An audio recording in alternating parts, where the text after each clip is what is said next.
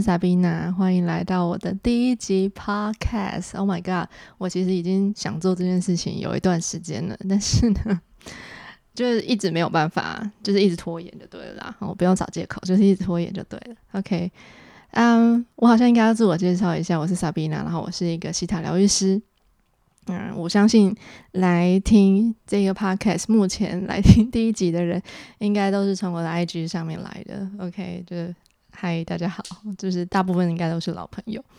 好，那为什么会想要做 podcast 呢？因为我觉得这是一个可以呃让我有比较长的时间来分享我的一些感悟的一个方法。然后，因为在这个 IG 上面，就是你知道，我就是做短音就。比较短嘛，所以我能分享的也就是非常的线索，而且可能就是几个 idea 而已。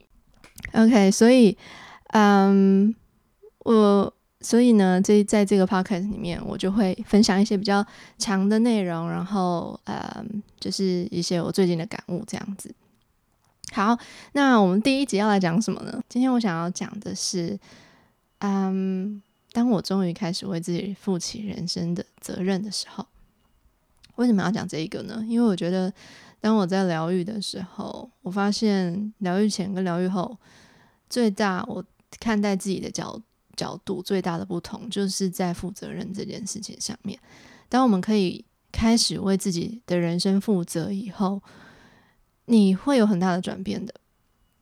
那我所说的为自己的人生负责，并不是说，比如说你去啊。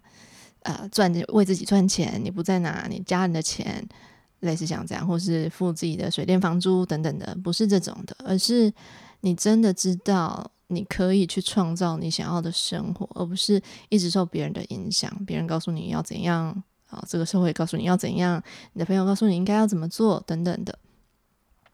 我现在再回去看我遇到心态疗愈之前的人生，我才发现说，我一直都处于在一个很被动的状态。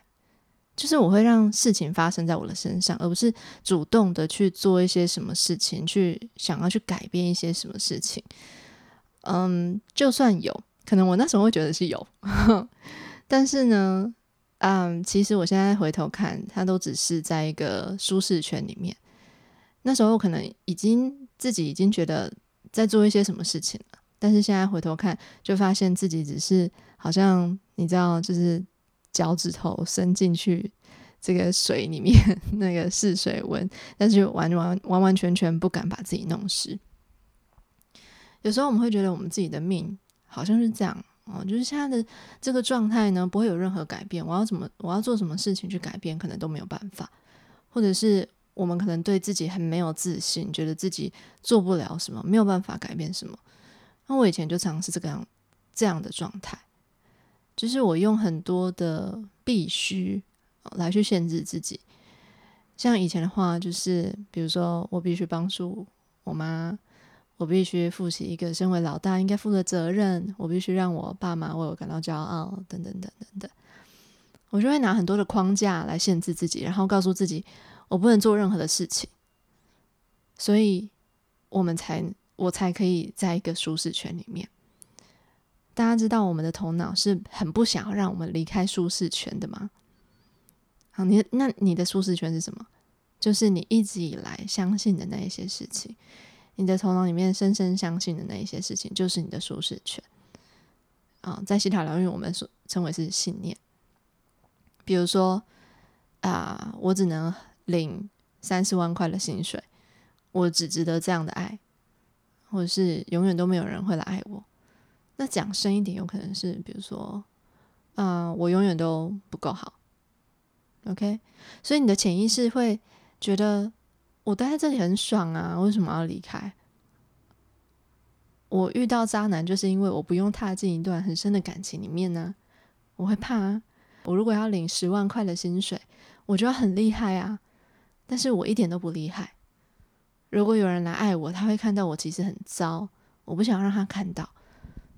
所以，我们就会去一直限缩我们自己，活在我们的舒适圈里面。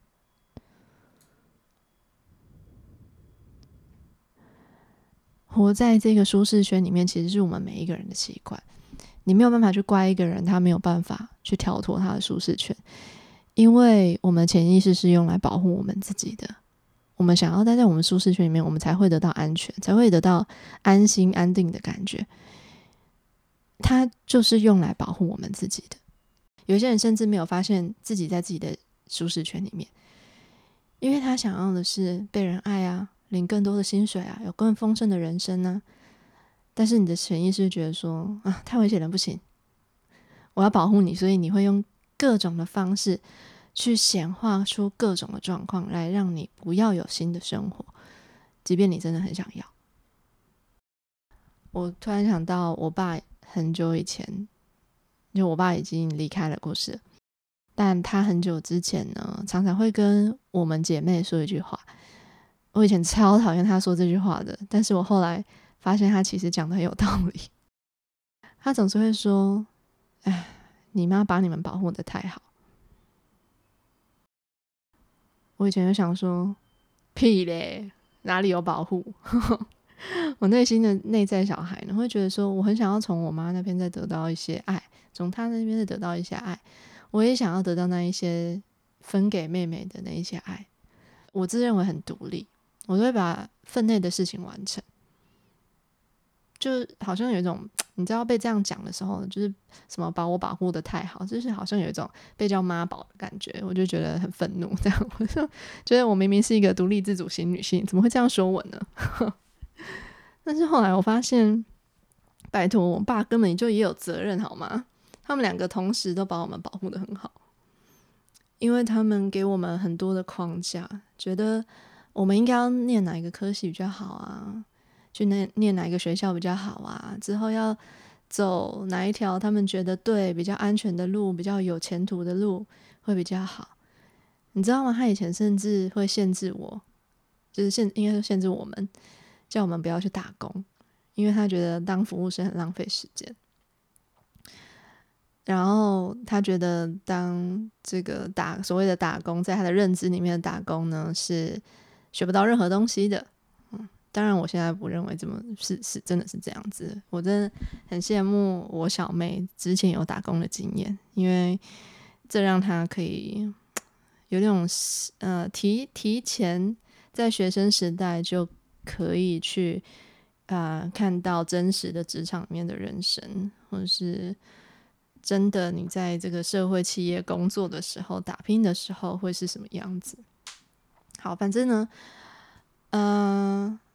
那时候就是我我爸那时候在跟我讲这些话的时候，嗯，也许我有一些自己的想法，其实我是有一些自己的想法的，但是有时候那些想法不会很强烈啊，所以我就呃听了爸妈的想法之后，我可能就觉得嗯，好像他们的经验比较多，他们的社会力量比较多，他们是所谓的大人嘛，我们应该要听大人的话，然后。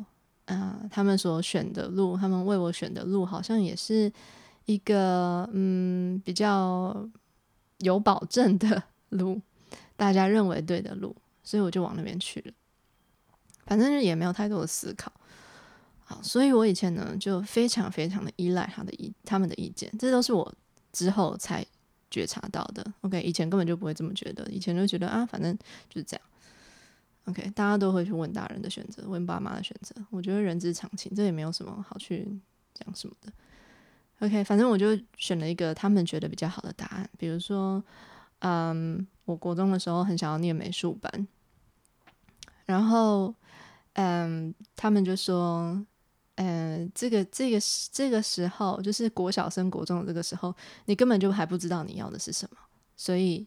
就去念一般的国中就好了。然后之后呢，如果你真的有兴趣，你真的对这件事情非常有兴趣，你在比如说大学的时候啊，可以再去选修自己想要的科系。OK，结果呢，大学时候根本就也没有好吗？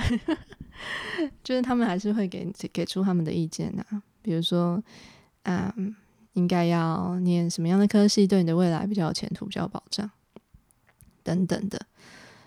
对，嗯，所以。嗯，又或者是说，比如说像后来我爸离开，然后我必须要回我们家公司帮忙，那也是他们觉得比较好的答案。所以我那时候很明确的知道我不想要，但是就觉得好像有一种不敢违违背的感觉。而且那时候后来比较大了，你知道，潜意识大部分的你的这个关键的想法，都会是在你小时候建立完成的，在大概在十二岁之前。所以我长大的我呢，其实有一点。已经习惯那个思考模式，你知道吗？就是爸妈跟你讲什么，就哦哦哦，对，类似像这样的感觉。那反正后来我疗愈了很多自己不开心的时刻之后，到某一天，我才突然领悟到，以上我刚刚跟大家分享的，就是我从来没有自己决定过一些重大的事情。我发现我人生的每一条路，几乎都是我的父母想要我走的路，而不是我自己想要走的路。然后，当我发现这一刻之后，我都在顺应我父母，嗯，帮我安排了之后，也许之前就有一些这样的感觉，但是后来那个很深刻的感觉是，我选择他们给我的这个选择。OK。大家有了解这个意思吗？就是我其实是那个最关键的人。有时候我们都会说自己没有选择，事情就是这样，人生就是这样，命运就是这样，我只能这样。但是你选择了只能这样啊！你选择了接受你的命运，你选择了顺应，什么事情都发生在你身上。就好像我当下也接受了。我父母给我的选择，我也认同了这个选择。OK，所以是我选择了我的父母要我做的选择，而不是我没有选择。其实有时候不仅仅是父母认为我们应该要走的路，你的社交圈、你的同事、你的另外一半，甚至是整个社会，都会告诉我们，我们应该要怎么做比较好。然后我们就会被这些想法或是话语影响，去走上大家都会觉得这样比较好的那个选择。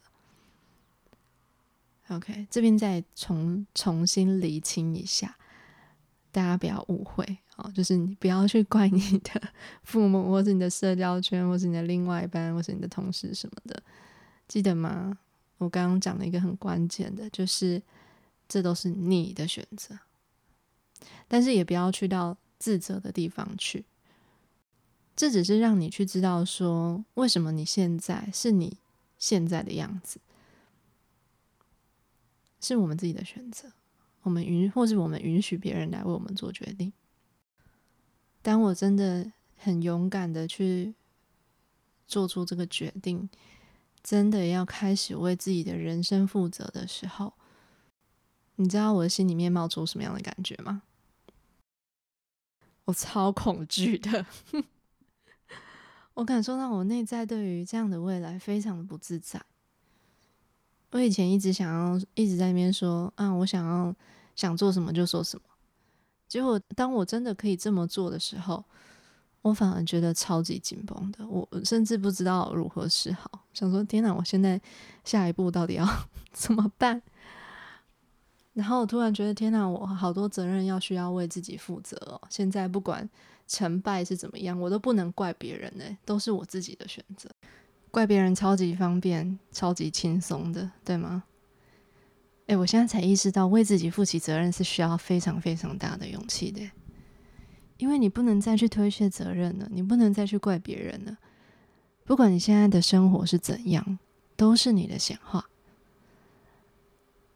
这也是为什么我说会来疗愈的人，跟会来学习疗愈的人，大家都是非常非常勇敢的，因为我们必须要去面对自己做的每一个决定。以前怪别人可以非常的轻松，但是我们现在不行了。但虽然我那时候很恐惧，不过同时呢，我也觉得自己是非常非常有力量的，因为我知道今天不管结果是怎么样，我都可以去改变。因为决定权在我自己的身上，我开始拿回我的人生主导权。